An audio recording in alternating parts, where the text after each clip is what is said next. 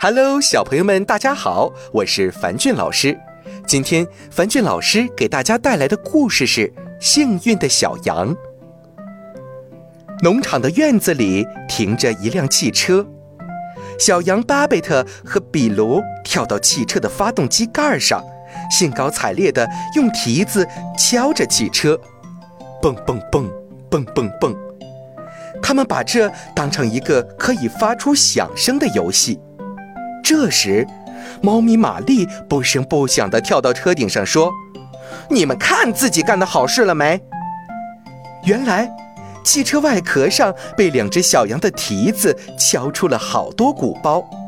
这下他们可有麻烦了。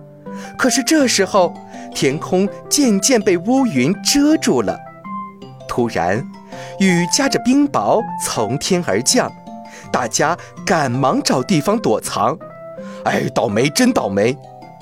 农场主边跑边说：“我的汽车可能要被砸坏了。”可是真奇怪，汽车居然好好的。巴贝特和比卢乖乖地待在谷仓里，只有猫咪玛丽又好气又好笑。哎，你们这两个小家伙真走运，冰雹把你们踩出的鼓包都给砸平了。小朋友们。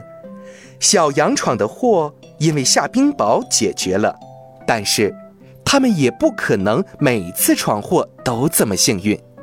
在生活当中，小朋友们要多动脑筋，多思考，尽量呀少闯祸。